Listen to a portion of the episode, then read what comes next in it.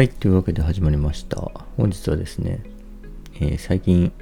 ちょっと経済学の本を読んでて、あとあの、古典ラジオでですね、なんかマルクス、マルクスの話をやっててですね、まあ、たまに、あのまあ、それでですね、ちょっと経済学の話、ちょっと面白いなと思って、またその話しようかなと思うんですけど、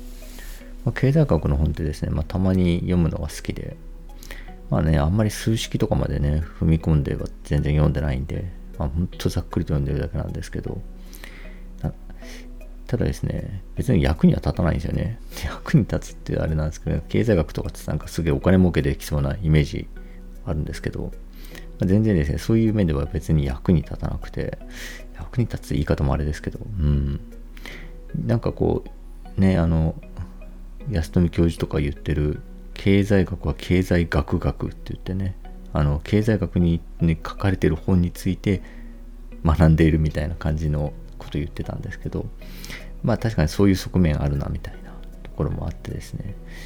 うーん何でしょうね。だから例えばですけどまあすごいねあの経営者みたいな人がめっちゃ経済学みたいなことを学んだとしても、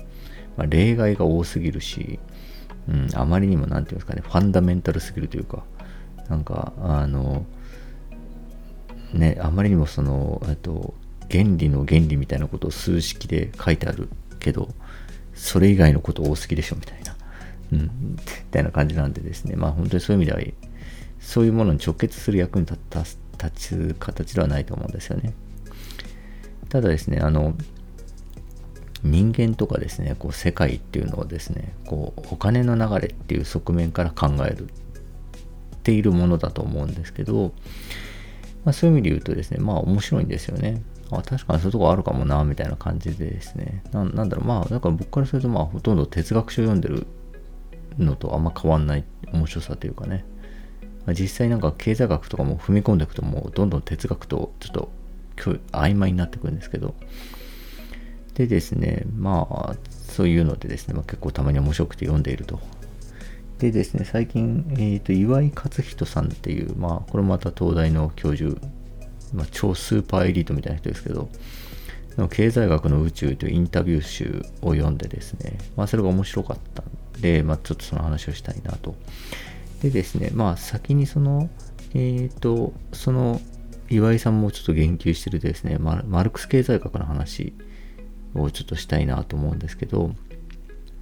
マルクス経済学のですね、まあ、ちょっとこう、あまあ、ていうか資本論ですね、資本論の話なんですけど、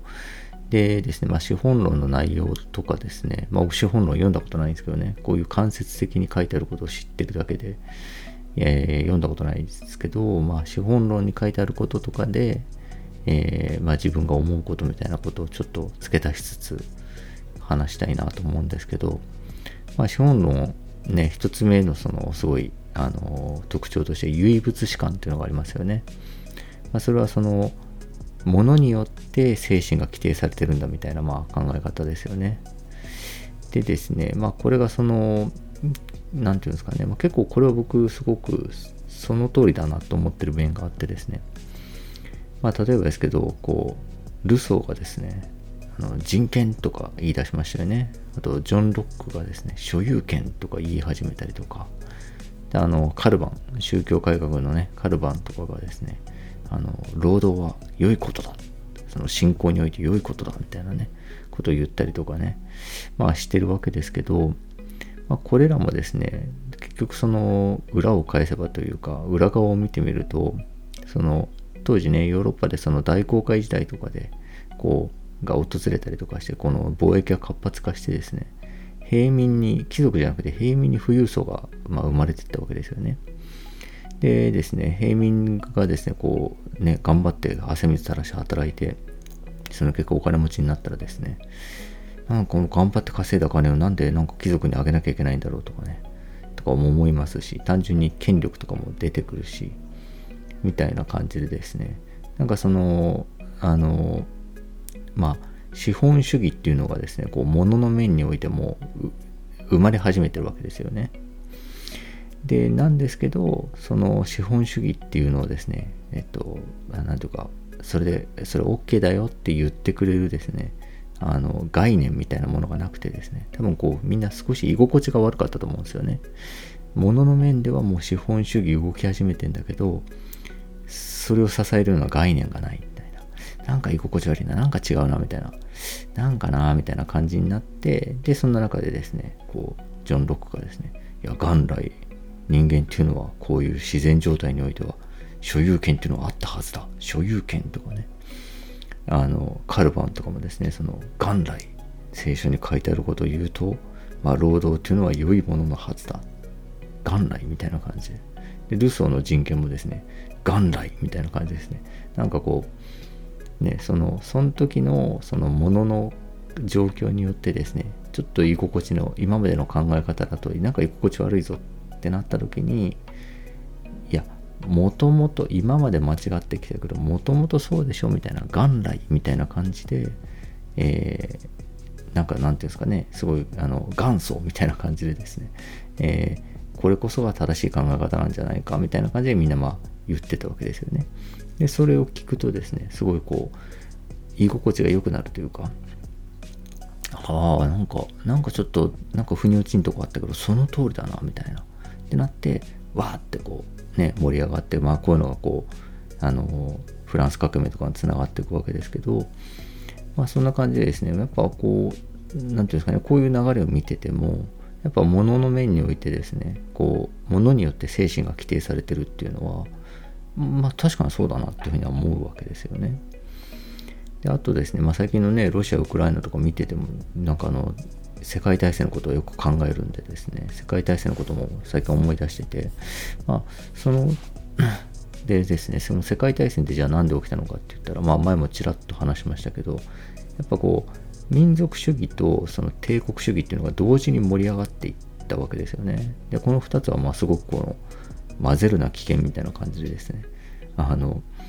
ねあの俺たち民族は誰にも侵されないぞ俺たちは一つの国だっていう考えとですね、えっ、ー、と、よし、国をどんどん広げて、よその国を植民地にするぞっていう考えがですね、同時に盛り上がったら、そりゃ戦争になるよね、みたいなね。まあ、本当にこう超混ぜるな危険な思想が2つ盛り上がっていったわけですけど、じゃあこれもですね、あの、なんで盛り上がってたんだっていうその裏側のものの面ですよね。大いにちょっと着目するとですね、まあ、すごくざっくりと言うと、その、まあ、あのフランス国民という理屈で、ね、国をまとめ上げたナポレオンがめちゃくちゃ強くてそれに対抗する軍事力を持つっていうことをですね、まあ、めちゃくちゃこうあの各国が迫られたわけですよね。で何ていうんですかね、まあ、それまではですねそのフランス革命が起こるまではですね、まあ、貴族が貴族であるという理由だけで、うんまあ、その理由なしにまあ、領主であるということだけでですね、まあ、国をまとめることがまあできたわけですよね。それはまあその王権真珠説みたいな、王の権利は神から授かったんだみたいなね、なんかこうもう理由ないみたいな、理由ないけどそんなもんかなみたいな感じでですね、まあ、まとめてたわけですけど、まあそれがですね、ちょっとこうそういうさっき言ってたみたいなその人権とかね、そのみたいなその資本主義が盛り上がってきたことによって人権とか所有権とかそういう考えがですね、盛り上がっていって貴族のその理由なく領主でございますみたいな部分が揺るがされていって王権真実説っていうのがまあ揺るがされていってまあボカーンってなって、えー、あのたわけですよね。でその時にじゃああの今までは、えー、貴族なので領主です。だからまとめますね。って済んだんだけど別の理屈でまとめないといけないと。で、その時にまあフランス国、我々はフランス国民だっていう理屈でまとめた。ナポレオンがめちゃくちゃ強いから、他の国も、えー、っと、俺ら何民族だっけみたいな感じですね。えー、何かの民族とかっていうような考えでまとめることで、軍事力を、対抗する軍事力を持たないといけないっていう、まあ、その民族自決とかね、その国民国家みたいな、まあ、あの、ものをですね、えー、持つことっていうのがすごく求められてきたわけですよね。これも結局ですね、やっぱ物から精神なわけですよね。その軍事力の問題なわけですから、あのこの軍事力に対抗する軍事力を持つために、えー、っと、この精神性を持とうみたいな、この精神、こういう理屈だとまとめられるぞみたいな感じで、やっぱり後からついてきてるんですよね、その精神面のことは。で帝国主義にしてもですねそのよその国をどんどん植民地をどんどん増やすべきなんだみたいなねそうやって強くなるんだみたいなのもえっと結局ですねその当時の大量生産工業ですよねっていうのを伸ばすには、えー、労働力と資源が安く使える国ほど、まあ、有利なわけですよね。だから、えーと、よその国を植民地としてどんどんも侵略していく。植民地として抑えてでそこの資源と労働力を安く使うっていうことが、まあ、ビジネス的なというかものの観点でですねまあ有用だったから、えー、この帝国主義でいかなきゃならないんだ国はみたいな風にまあ各国が思ってたわけですよね。逆に言うとそのその後ですねもう少し産業が高度化していくと結局植民地を持つことのえ持っててもですね、まあ、例えばサービス産業とかにどんどん移行していったら植民地持っててもしょうがないのであのもう全然ですね。あの持つ理由がなくなってえっ、ー、とあなたたち独立していいですよ。自由自由にあなたたちの民族で決めてくださいみたいなことをですね、まあ、表面上は言ってるんですけど結局それも物の面から決まってるわけですよね。みたいな感じでですねやっぱこの唯物史観っていう部分に関しては、まあ、割と何ていうんですかね、妥当性あるなっていうふうには感じるんですよね。その、まあもちろん総合作用的というか、結局この、じゃあ、ルソーがね、じゃあ人権って言ったことによって、その人権っていう考えに目覚めた人たちがわーってなって、それでですね、物の面が変化するっていう面はもちろんあると思うんですけど、そういう意味で言うとぐるぐる物と精神お互いに影響を与え合ってもちろんぐるぐるはしてるんですけどただ物が揃ってない時にその精神性は生まれないしそのものが揃っ先にその精神性が仮に生まれたとしてそのものがまだその精神性を受け入れる準備ができてない時にその精神性をですね語ったところで何も起こらないっていうのはやっぱ間違いないと思うんですよね。本当1000年前くらいにですねあのフランス革命の1000年前くらいにタイムスリップしてですねなんかウホウホ言ってるとこにですね、まあ、1000年前だとウホウホ言ってないですけど、にですね、人権っていうのは、元来あってねって言ってもですね、はあ、みたいな。なんすかそれみたいな。全然ピンとこないっすって、まあ絶対になったはずで、まあそういう意味で言うとやっぱり物からその精神性が規定されるっていうのは、まあ、かなり妥当性あるんじゃないかなというふうに、まあ思いました。ということでですね、えー、続きはまた明日話します。よろしくお願いします。